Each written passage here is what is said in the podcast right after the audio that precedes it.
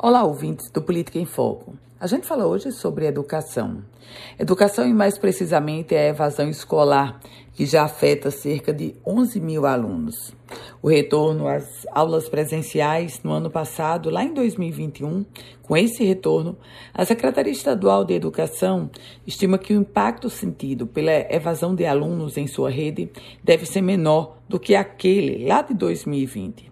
De acordo com os dados da própria secretaria, os números de acompanhamento interno registram 5% de evasão no ano letivo de 2021.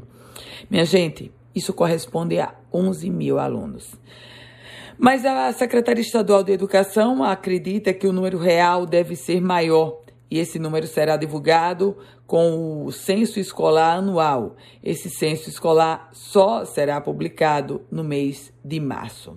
No levantamento interno da pasta da educação, onde são analisados os dados fornecidos pelas próprias escolas e diretorias regionais, a estimativa é que essa evasão escolar seja maior supere esses 11 mil alunos. Um detalhe importante: a gente está falando sobre evasão escolar, mas há um outro dado extremamente preocupante: é aquele de alunos que não conseguiram acompanhar as aulas remotas, aulas que só voltaram ao presencial no segundo semestre e, portanto, há um déficit, claro, escancarado, de pouca aprendizagem e que precisa ser é, e que precisa ser recuperado naturalmente.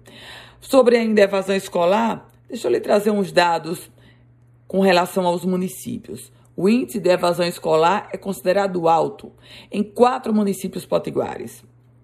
Baraúna chega a 31%, Boa Saúde, 29%, Jaçanã, 23% e Antônio Martins, o índice de evasão escolar é também de 23%.